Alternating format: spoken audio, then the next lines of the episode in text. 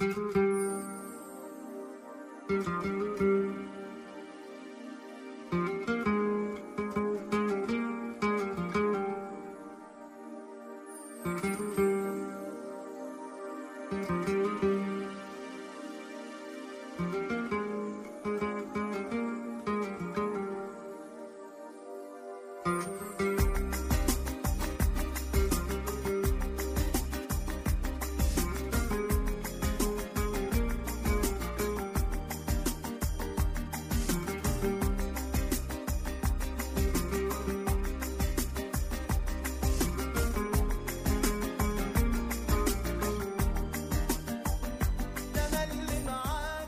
各位听友，大家好，这里是静听书屋，我是主播空谷悠然。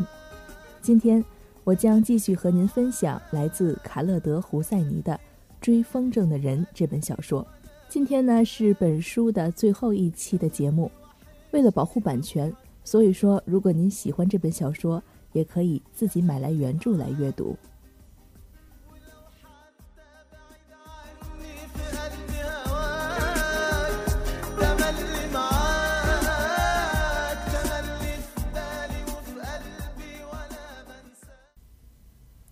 以后，哈桑搅乱了我的生活。我每天尽可能不跟他照面，并以此安排自己的生活，因为每当他在旁边，房间里的氧气就会消耗殆尽，我的胸口就会收缩，无法呼吸。我会站在那儿，被一些没有空气的泡泡包围，喘息着。可就算他不在我身边，我仍然感觉到他在，他就在那儿。在藤椅上，那些他亲手浆洗和熨烫的衣服上，在那双摆在我门外的温暖的便鞋里面。每当我下楼吃早餐，他就在火炉里那些熊熊燃烧的木头上。无论我走到哪儿，都能看见他忠心耿耿的信号，他那该死的毫不动摇的忠心。那年早春，距开学还有几天，爸爸和我在花园里种郁金香。大部分积雪已经融化，北边的山头开始露出一片片如茵绿草。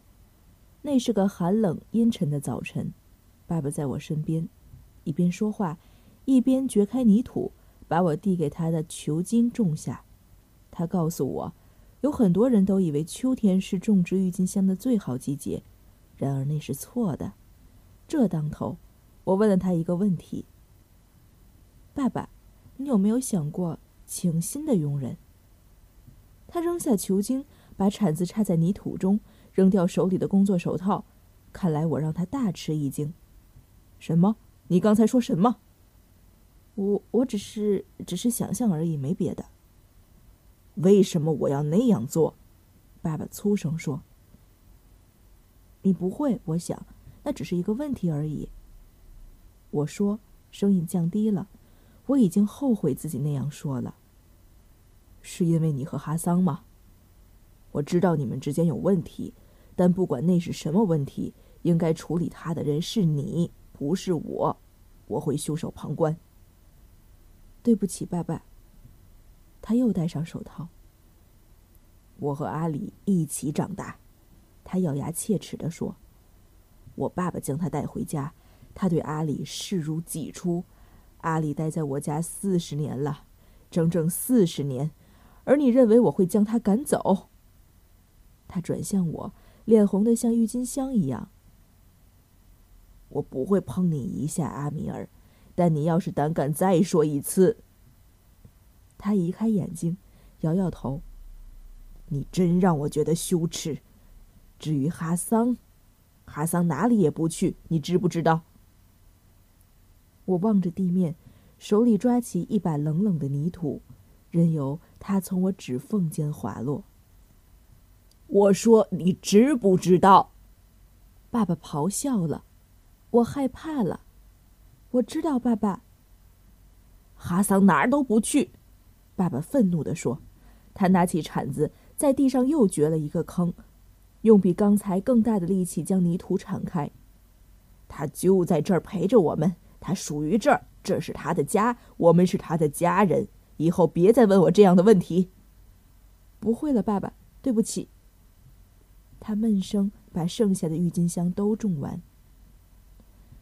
第二个星期开学了，我如释重负。学生分到了新的笔记本，手里拿着削尖的铅笔，在操场上聚集，踢起尘土，三五成群的交谈，等待班长的哨声。爸爸的车开上那条通向校门的土路。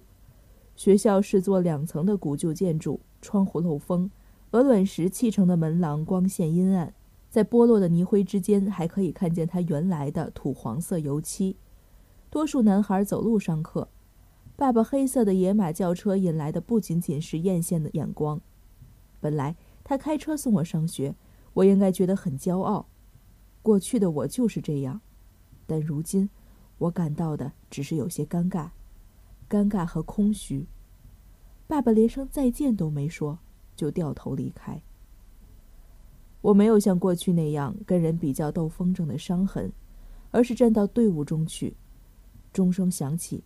我们鱼贯进入分配的教室，找座位坐好。我坐在教室后面。法尔西语老师分发课本的时候，我祈祷有做不完的作业。上学给了我长时间待在房间里头的借口，并且确实有那么一阵儿，我忘记了冬天发生的那些事儿，那些我让他们发生的事儿。接连几个星期，我满脑子重力和动力、原子和细胞。英阿战争，不去想着哈桑，不去想他的遭遇。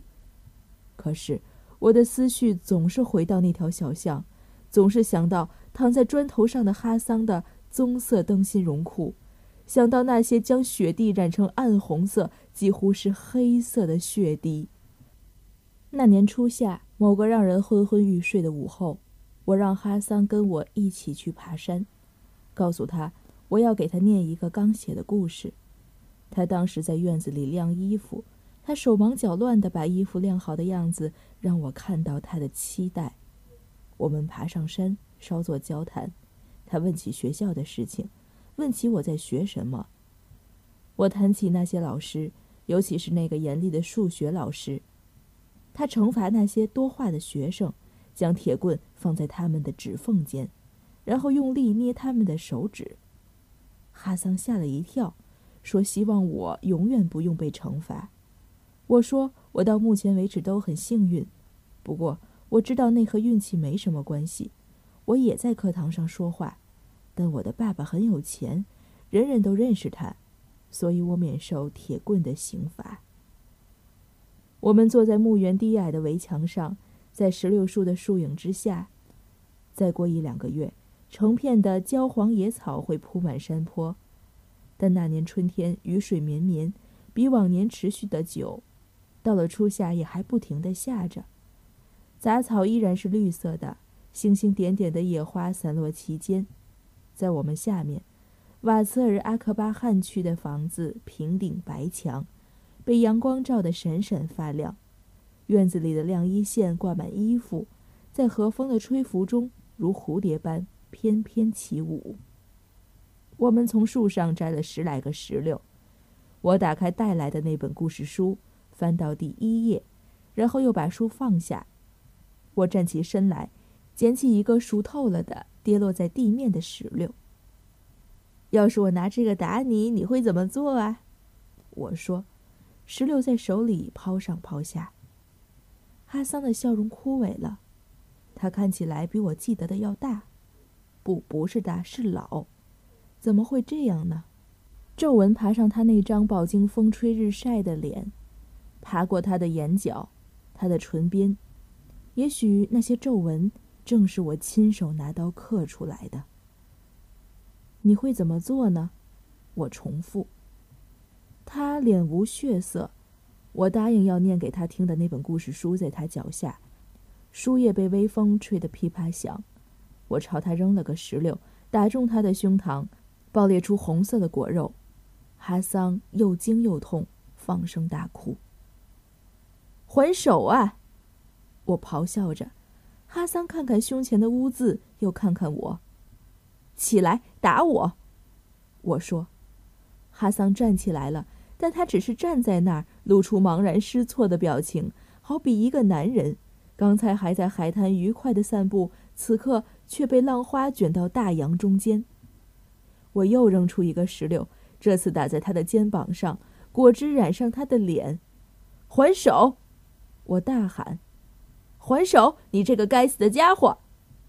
我希望他还击，我希望他满足我的愿望，好好惩罚我，这样我晚上就能睡着了。也许到时事情就会回到我们以前那个样子。但哈桑纹丝不动，任由我一次又一次扔他。你是个懦夫，我说。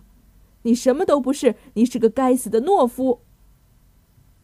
我不知道自己击中他多少次，我所知道的是，当我终于停下来，筋疲力尽、气喘吁吁，哈桑浑身血红，仿佛被一队士兵射击过那样，我双足跪倒，疲累不堪，垂头丧气。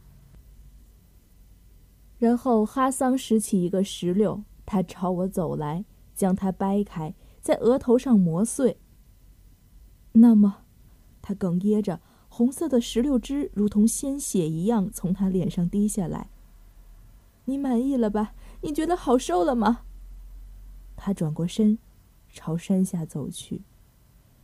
我任由泪水决堤，跪在地上，身体前后摇晃。我该拿你怎么办，哈桑？我该拿你怎么办？但等到泪痕风干，我脚步沉重的走回家。我找到了答案。我的十三岁生日在一九七六年的夏天，这是阿富汗最后一段平静的和平岁月。我和爸爸的关系再度冷却了。我想，这都是因为在我们种郁金香那天，我所说的那句愚蠢的话，关于请新仆人的那句话。我后悔说了那句话，真的很后悔。但我认为，即使我没说。我们这段短短的快乐插曲也会告终，也许不会这么快，但终究会结束。到了夏天结束的时候，勺子和叉子碰撞盘子的声音又取代了晚餐桌上的交谈。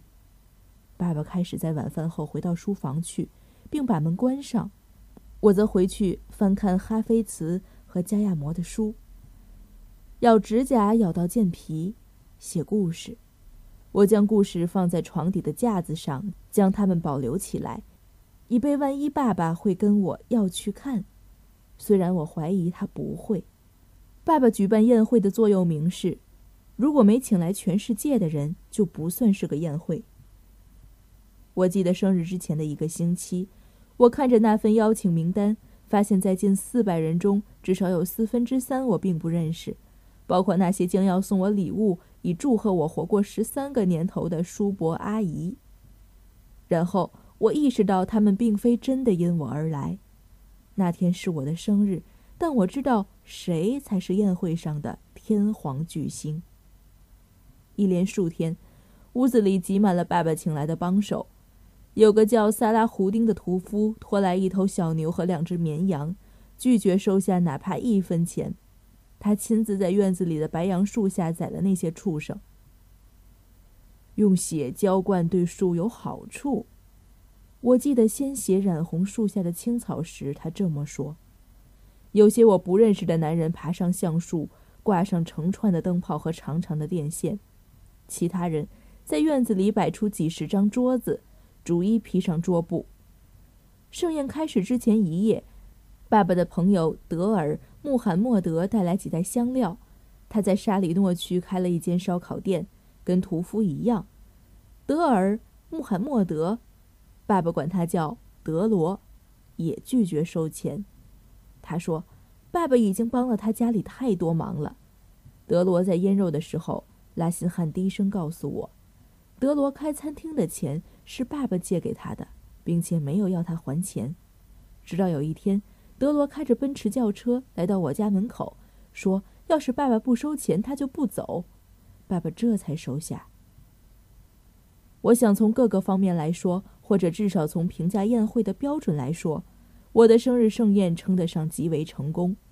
我从来没有见到屋子里有那么多人，来宾或是手拿酒杯在门廊聊天，或是在台阶上吸烟，或是倚着门口。他们找到空位就坐下。厨房的柜台上、门廊里面，甚至楼梯下面都坐满了人。院子里，蓝色的、红色的、绿色的灯泡在树上闪闪发光，人们聚集在下面，四处点燃的煤油灯照亮他们的脸庞。爸爸把舞台设在弗兰花园的阳台上，但扬声器布满整个院子。艾哈迈德·查希尔弹着手风琴，唱着歌，人们在舞台下面跳舞。我不得不逐一跟来宾打招呼，爸爸这么要求。他可不希望翌日有人乱嚼舌头，说他养了个不懂礼貌的儿子。我亲了几百个脸颊，和所有的陌生人拥抱，感谢他们的礼物。我的脸因为僵硬的微笑而发痛。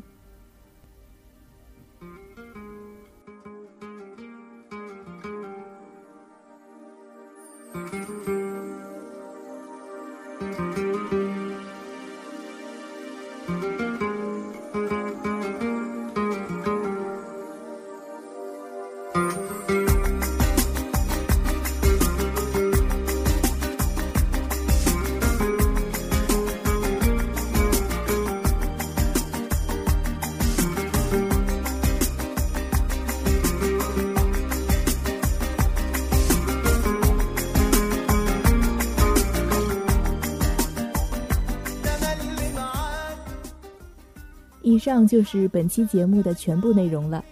截止到本期，我为您带来的卡勒德·胡塞尼的《追风筝的人》这本书就录制到这里了。为了保护版权，如果您喜欢这本小说的话，也可以买来原著来阅读。好了，感谢您的收听，我们下期再见。